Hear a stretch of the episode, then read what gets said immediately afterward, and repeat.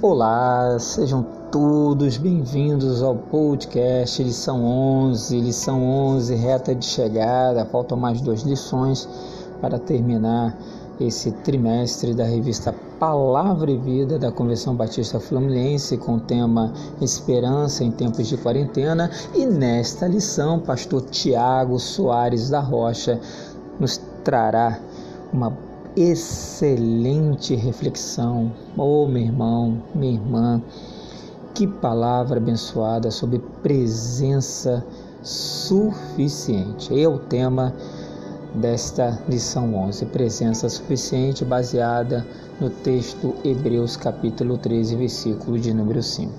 Que Deus abençoe a sua vida, a sua família em nome de Jesus, essa é a Igreja Batista da Esperança em Nova Iguaçu, no nosso arroba IBN no ar, Igreja Feliz para fazer feliz, do pastor, presidente pastor Sérgio de Oliveira Souza, pastor Sérgio de Oliveira Souza. Meu nome é Marcelo Soares, então ficam aí na companhia do nosso querido pastor Tiago Soares da Rocha, com o tema Presença Suficiente.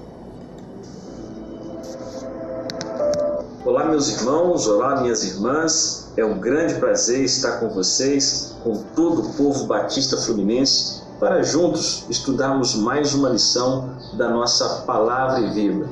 A lição que iremos refletir nessa oportunidade é a de número 11, com o tema Presença Suficiente. Nesse período de quarentena, todos nós passamos por uma grande dificuldade que foi o distanciamento, o isolamento. Mas com certeza, da presença de Deus, nenhum de nós foi privado. O Senhor esteve conosco durante todo esse período e a sua graça, a sua fidelidade nos sustentou a cada momento. O texto que quero compartilhar com vocês se encontra na carta aos Hebreus, capítulo 13, versículo 5, que diz assim: Não se deixem dominar pelo amor ao dinheiro. E fiquem satisfeitos com o que vocês têm, pois Deus disse: Eu nunca os deixarei e jamais os abandonarei. Queridos, se nós perguntarmos para as pessoas o que está faltando para elas terem paz, experimentarem a tranquilidade da vida, nós ouviremos muitas respostas. Alguns dirão que está faltando muito dinheiro. Outros responderão que o que lhe falta é saúde. Para algumas pessoas, a sua carreira pessoal, o seu sucesso, as suas expectativas em relação à sua própria igreja. O grande problema dessas respostas é que elas colocam a nossa satisfação pessoal no tempo futuro se esquecendo da maior entre todas as bênçãos que Deus nos deu, que foi a sua presença. Veja o que diz a Bíblia. Ela mostra que a promessa de Deus por sua presença, ela não é nova. Desde a antiguidade, o Senhor já disse que estaria com o seu povo. E é por causa da promessa que ele fez que nós cremos, que nós sabemos que não estamos sozinhos. A presença de Deus está conosco. Quando o povo hebreu peregrinou durante 40 anos no deserto, sendo sustentado por Deus, experimentando os cuidados do Senhor, o povo, antes de entrar na terra prometida, ouviu essa promessa ela se encontra em Deuteronômio, capítulo 31, versículo 6, que fala assim: Sejam fortes e corajosos, não se assustem, não tenham medo, pois o Senhor, o nosso Deus, irá com vocês. Ele não os deixará, nem os abandonará. A presença de Deus é uma promessa que ele concedeu ao seu povo que também foi ouvida por Josué diante de uma grande missão que ele tinha que assumir, suceder Moisés, o líder do povo. E em Josué capítulo 1, versículo 5 e o versículo 6 dizem assim: Você nunca será derrotado, Josué. Eu estarei com você. Como estive com Moisés, eu estarei com você e nunca o abandonarei. Nós sabemos que Deus está conosco. E o principal motivo, a principal razão de nós crermos na Sua presença é a Sua promessa. E pelo seu amor, Sua graça, Sua misericórdia, por Sua fidelidade, nós sabemos que essa presença é suficiente para a nossa vida, para que tenhamos paz e tranquilidade. As adversidades virão, mas Deus em todo momento continuará fiel, poderoso e bondoso. A sua presença vai nos ajudar a continuar superando todas as adversidades que nós enfrentaremos na vida. Por isso, a única coisa que nós realmente precisamos para experimentar paz e tranquilidade é a certeza de que a presença do Senhor está conosco, porque a Sua presença é suficiente para as nossas vidas. Eu quero propor para você três verdades muito importantes a respeito da presença de Deus. A primeira é que a presença é suficiente, mas os recursos não são. O texto de Hebreus, capítulo 13, versículo 5, onde o Senhor afirma estar conosco, é uma citação de outras promessas que ele já fez no passado. E se você analisar as partes que antecedem essa afirmação, elas vêm contrapor a dependência financeira, a busca desenfreada pelo dinheiro, pelas riquezas. Paulo já disse em 1 Timóteo capítulo 6, versículo 10: Pois o amor ao dinheiro é uma fonte de todos os tipos de males. E algumas pessoas, por quererem tanto ter dinheiro, se desviaram da fé e encheram sua vida de sofrimentos. Isso quer dizer que não é o acúmulo das riquezas que trarão paz para a nossa alma. Não é o excesso de dinheiro que vai trazer tranquilidade de espírito, mas é a presença de Deus. Ela será suficiente apesar de qualquer adversidade. Nesse contexto de isolamento, de paralisações, muitas foram as preocupações individuais e coletivas em relação à economia. E é claro, nós não podemos negar a importância que o dinheiro tem para o sustento da nossa vida física. Porém, isso pode mostrar também o amor ao dinheiro, a idolatria para esse mal terrível que Jesus o classificou como mamon, como um inimigo que pode, por nossa própria situação e paixão, ocupar o lugar que só deve ser do nosso Deus. A Bíblia mostra que o amor ao dinheiro não vai trazer a solução. Muito pelo contrário, vai acumular a maldade e aumentar o nosso sofrimento. Não podemos amar o dinheiro. O dinheiro é um péssimo patrão mas um ótimo servo.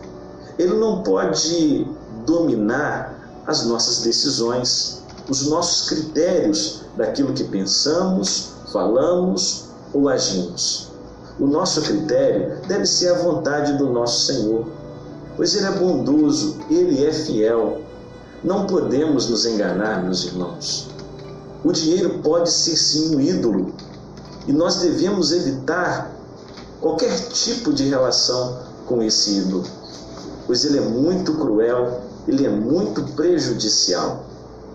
Por isso, a Bíblia está nos alertando que os recursos, embora sejam necessários para a nossa sobrevivência, eles nunca serão suficientes.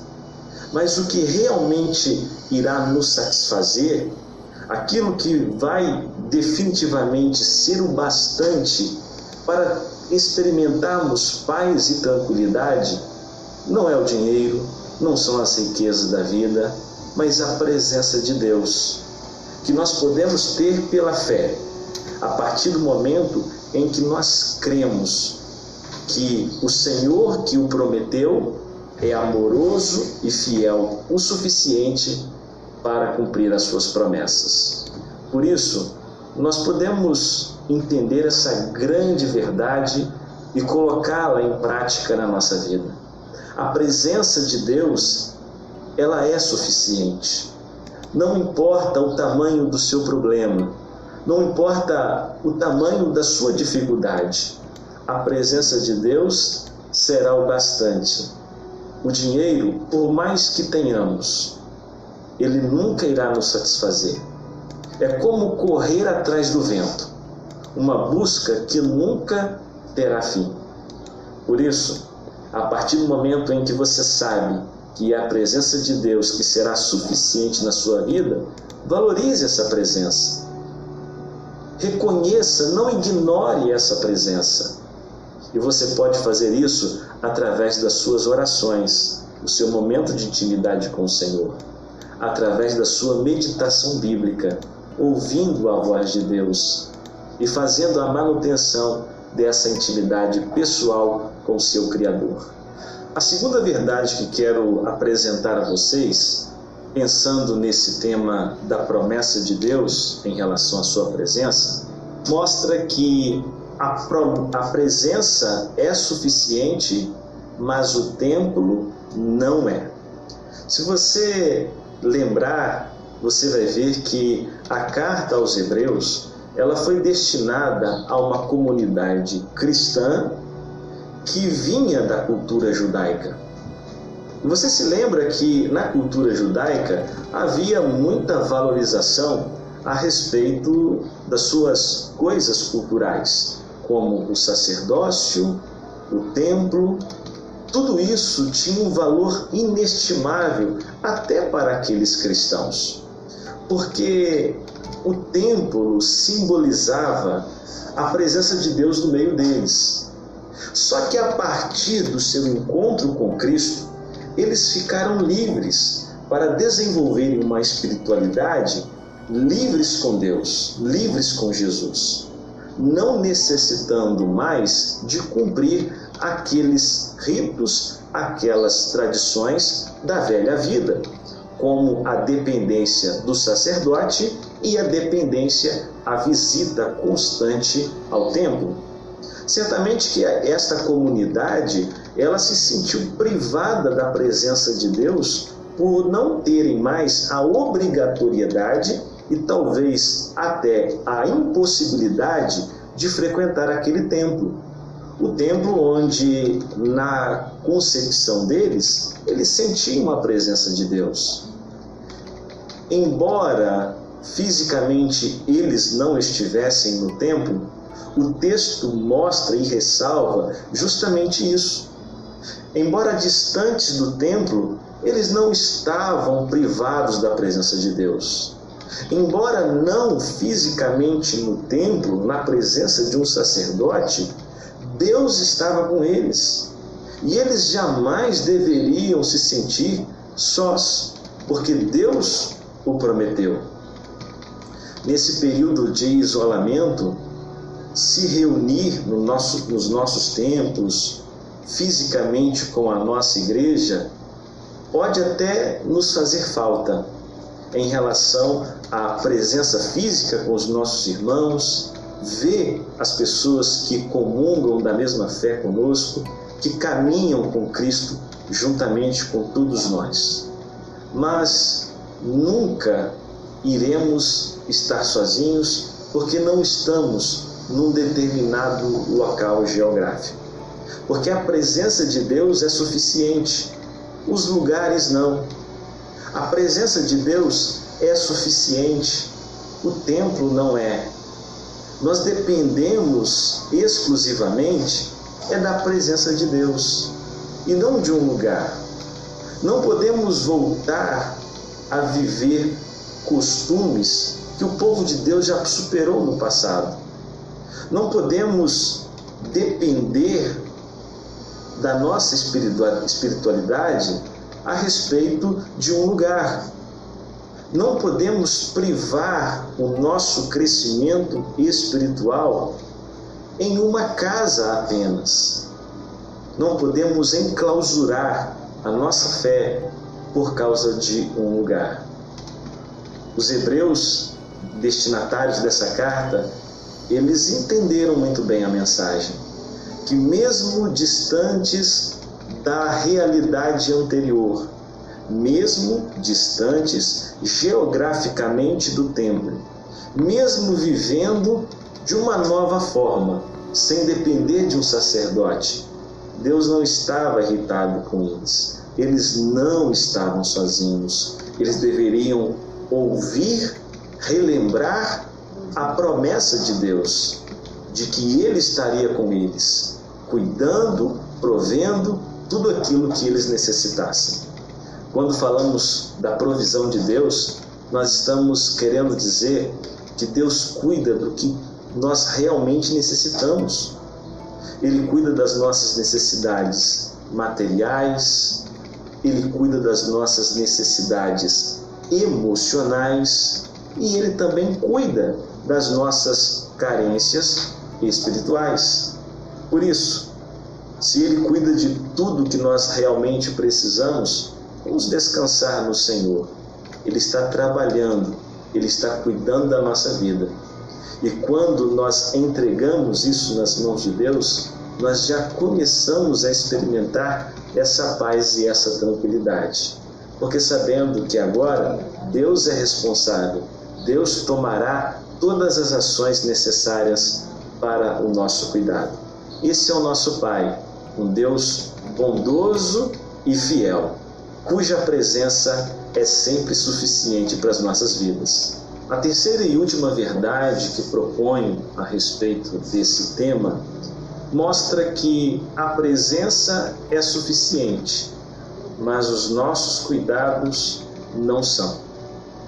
É claro, é óbvio que todos nós devemos, cada um, fazer a sua parte, mas isso em muitas vezes é insuficiente para nos sustentar. Que nós dependemos de Deus é Ele o responsável maior pelos cuidados que precisamos nas nossas vidas. No Salmo 139, do versículo 7 ao versículo 12, Davi fala de uma das mais belas doutrinas da Bíblia, a onipresença de Deus. E a nova tradução da linguagem de hoje escreve assim: Aonde posso ir a fim de escapar do teu espírito? Para onde posso fugir da Sua presença? Se eu subir ao céu, tu lá estás. Se descer ao mundo dos mortos, lá estás também. Se eu vou para o Oriente, ou for para os lugares mais distantes do Ocidente, ainda ali a tua mão me guia, ainda ali tu me ajudas.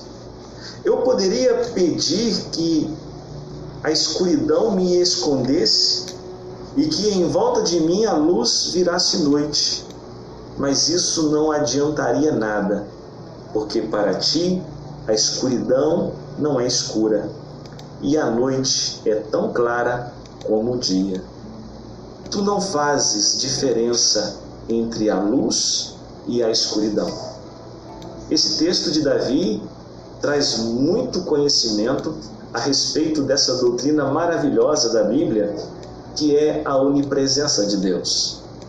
E conhecer a onipresença de Deus nos ajuda a entender um pouco mais da sua natureza, do verdadeiro interesse de Deus em relação às nossas vidas.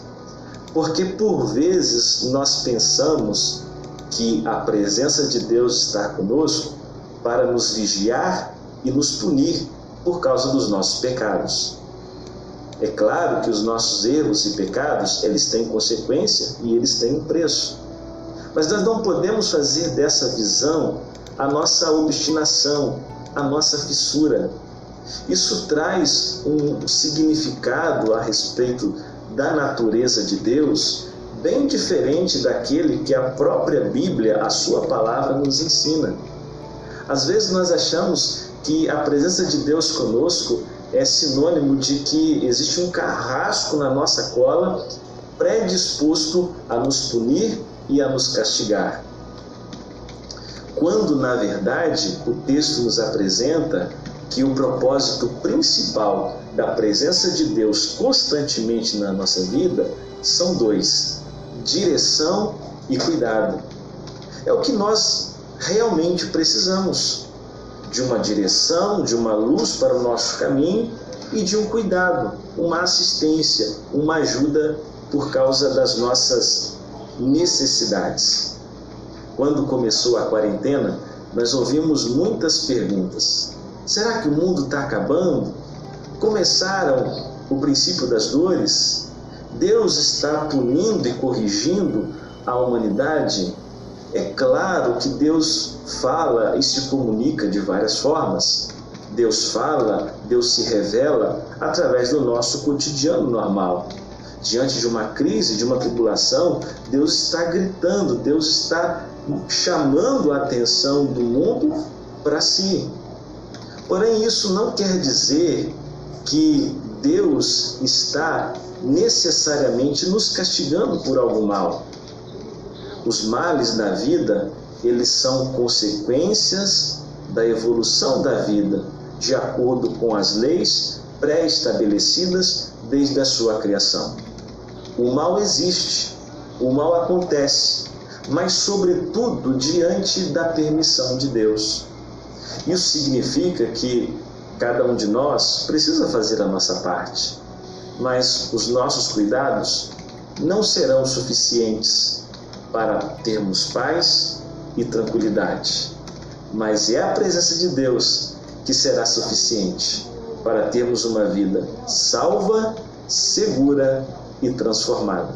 Bem, pessoal, nós estamos chegando então ao final do nosso estudo e eu quero compartilhar com vocês que a presença de Deus é uma concepção da fé. Nós simplesmente cremos, porque é a promessa de Deus. E por ele ser bom e fiel, nós sabemos que podemos desfrutar dessa presença. Sua direção e seus cuidados revelam toda a bondade, toda a misericórdia, todo o cuidado que Deus tem para conosco. Nós não iremos ver, mas iremos crer. Ah, é por isso que a Bíblia diz que nós não podemos ver a Deus. É uma outra realidade. Existe uma grande diferença entre a natureza divina e a natureza humana. Por isso que humanamente falando, nós não podemos vê-lo. Não podemos nem senti-lo, porque também os sentimentos faz parte da experiência humana. Mas a Bíblia diz que o justo viverá pela fé. Então, a presença de Deus é uma concepção da fé. Nós vivemos pela fé e não pelo que vemos. Vivemos pela fé e não pelo que sentimos. É interessante também que quando falamos da presença de Deus, é, fica bem claro na mensagem bíblica, na revelação de Deus ao longo da história, que não somos nós, os seres humanos, os servos de Deus, que damos o primeiro passo em sua direção. Pelo contrário, é Deus quem dá o primeiro passo. Como um caçador implacável, ele nos busca, ele nos procura. Em João capítulo 4, Jesus diz que o Pai procura pelos verdadeiros adoradores. O Pai então está procurando os seus filhos, os seus amigos, as pessoas para terem com Ele uma relação pessoal e amorosa. O Pai está à procura dos verdadeiros adoradores. Se Deus nos concedeu a Sua presença, como não nos dará com Ele todas as demais coisas, não é verdade? É assim que Paulo encerra o capítulo 8 da carta aos Romanos, dizendo que então nada poderá nos separar do amor de Deus, nem o presente, nem o futuro, nem a altura, nem a profundidade, nem anjos, nem demônios, nem qualquer outra coisa na criação pode nos separar do amor de Deus que está em Cristo Jesus, o nosso Senhor porque a sua presença é suficiente. Por isso, nesta fé, nós temos segurança.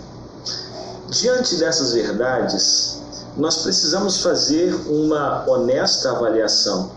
sobre aquilo que nós cremos e também sobre os nossos comportamentos.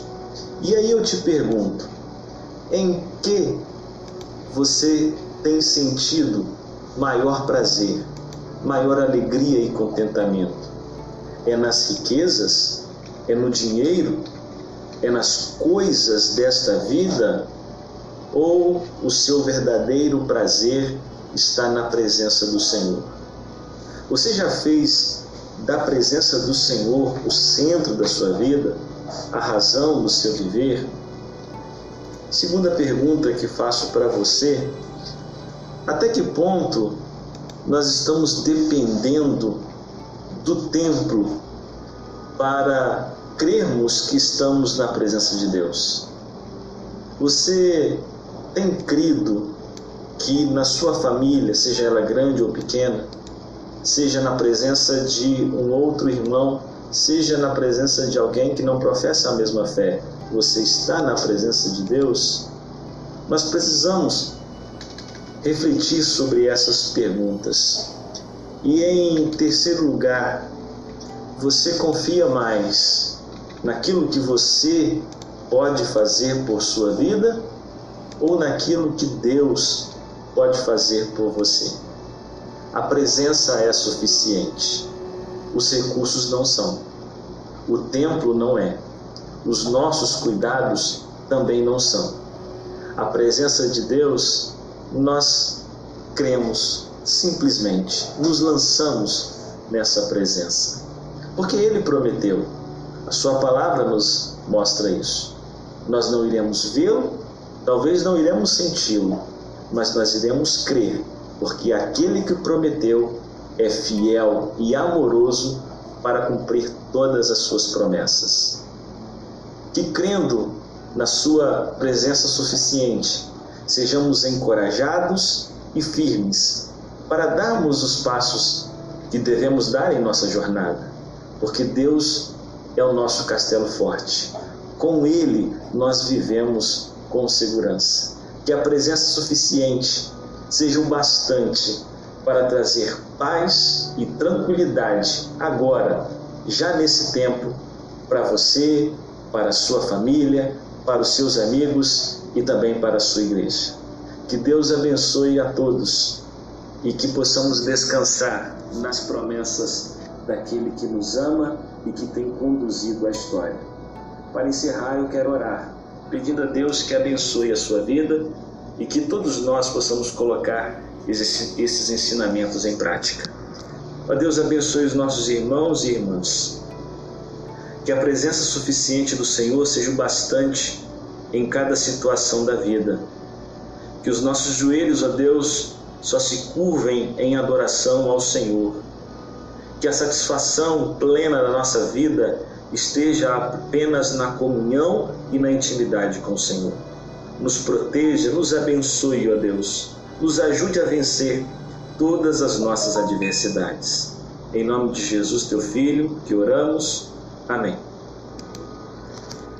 Glória a Jesus. Deus abençoe pastor Tiago Soares da Rocha. Deus abençoe a Convenção Batista Fluminense.